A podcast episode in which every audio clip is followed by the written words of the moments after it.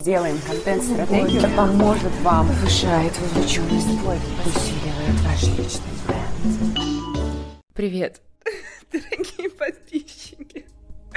Я пытаюсь уже пятый раз начать запись подкаста, но каждый раз ухахатываюсь. С чем это связано? А с тем, что вы же слышали заставку пикантного маркетинга. Так вот, сейчас в моем телеграм-канале мы все дружно похихикали, потому что, если вы заметили, Дима подобрал музыку для нашего подкаста. И она звучала очень вот прям как из кабаре, как будто я лежу на кровати, знаете, так ножка на ножку закинута и рассказываю про маркетинг. И да, дальше мы стали смеяться, что если я буду говорить всегда таким голосом. А давайте попробуем.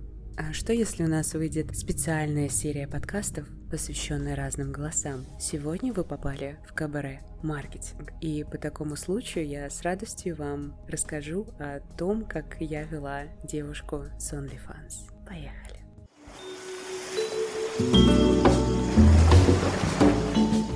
Мне так непривычно разговаривать таким голосом, потому что голос же определяет то, как мы себя и чувствуем, и то, как мы звучим, влияет на то, как нас слышат. Реклама нативная Лейлы по голосу обязательно оставлю ее ссылку внизу под этим подкастом. Потрясающий преподаватель речи мне выровняла голос за пять занятий. Наверняка Лейла что-нибудь будет говорить про мою дикцию все еще. Но такой придыханный тембр из низа живота — это вот она мне помогла, потому что я раньше разговаривала как-то горлом. Горлом надо работать в других ситуациях. Извините.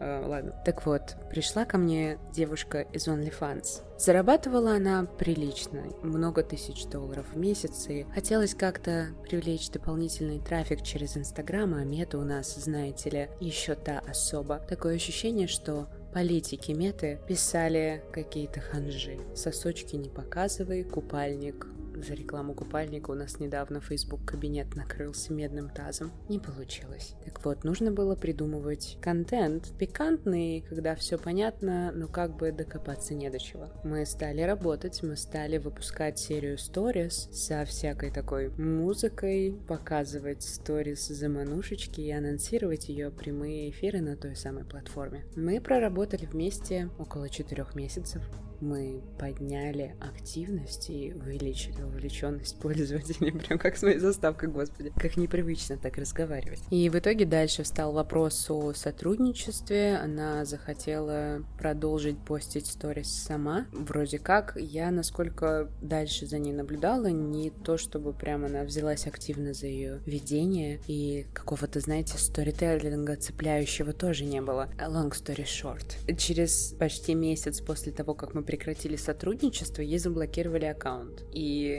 она пришла к нам спустя три недели и сказала, это все вы мне сделали. И вот, знаете, если бы это было, ну, до недели, после того, как мы ушли, конечно, мы взялись помочь. Даже если формально это уже не наша зона ответственности. Так я вышла из образа. Но так как она пришла через три недели, это было уже вне нашей зоны ответственности 100%. И, конечно, такой расход остался не очень хорошим, но здесь, знаете, меня абсолютно не смущает слово «сервис», потому что все есть служение. Мы служим друг другу в той или иной степени. Да, курьеры приносят нам еду, прихмахер обслуживает наши волосы, банки обслуживают движение наших денежных средств, так же, как мы платим банку за это. И сервис диджитальных медиа — это тоже сервис. Мы служим людям, я абсолютно не гнушаюсь этого слова вообще, от слова совсем. И здесь девушка пришла к нам с такой тональностью коммуникации. Может быть, это прокатывало с ее молодым человеком, может быть, это прокатывало где угодно, но с людьми нужно общаться нормально. И попробуй, подай она свой запрос иначе, я бы со своей стороны сделала все, чтобы ей помочь. Так как это было выставлено претензией, опять же, повторюсь, три недели после того, как мы ушли, мы не несем ответственность за то, что там было опубликовано после нас. Соответственно, к нам никаких вопросов нет, ну вот чисто даже математически. И мы сказали, да, конечно, мы можем тебе помочь, вот стоимость за разблокировку. Она сказала фи и больше не пришла. И имеет на это полное право. Опять же, что было заявлено, должно быть исполнено, и вы имеете право строго с этого спрашивать. Это то, что происходит сейчас в моей компании, потому что я прописала регламенты для всех сотрудников, и для себя тоже. И теперь мы все по струнке ходим, и я хочу сказать, что это очень сильно укрепило дисциплину командного духа. А когда не прописано, то, конечно же, стоит обращаться по-человечески к человекам, которые по ту сторону экрана будут творить digital магию.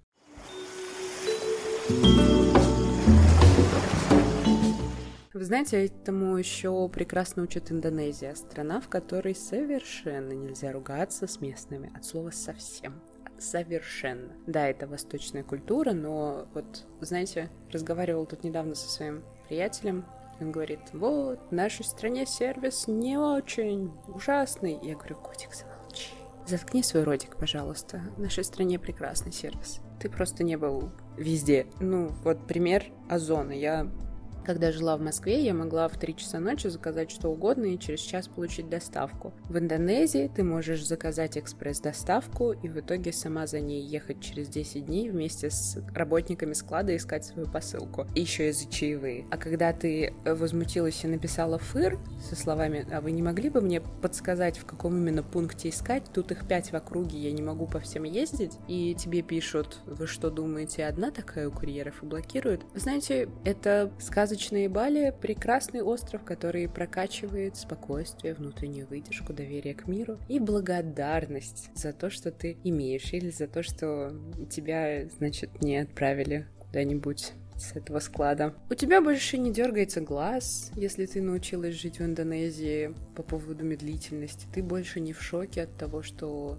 когда-то 40 минут ждала на проводе, чтобы попасть на частный прием к врачу Нидерланда, у тебя в принципе не дергается глаз в Индонезии. Потому что если здесь начинаешь над чем-то очень сильно закапываться, тебя почти моментально прижимает так, что ты сожалеешь об этом, но быстро учишься.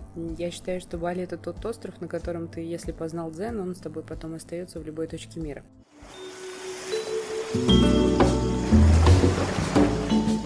Я дзен еще не познала, только познаю, и поэтому предлагаю с вами увидеться в следующем подкасте, который давайте как-нибудь иначе будет записан. Давайте вот сейчас сделаем коммитмент, и у нас будет серия подкастов, всех записанных разными голосами, разными ролями. Такой ролевой подкаст у нас получится. Пикантный маркетинг. Знаете, сложно разговаривать голосом на придыхании на деловые темы. Ты как-то автоматически начинаешь дышать чаще и разговаривать о больших цифрах. Хотя, может быть, это тоже челлендж. Может быть, стоит попробовать.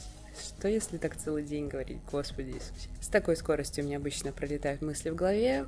Еще раз всем рекомендую книжку «Атомные привычки». Это было не в тему, но у меня есть ДВГ, поэтому увидимся в следующем подкасте.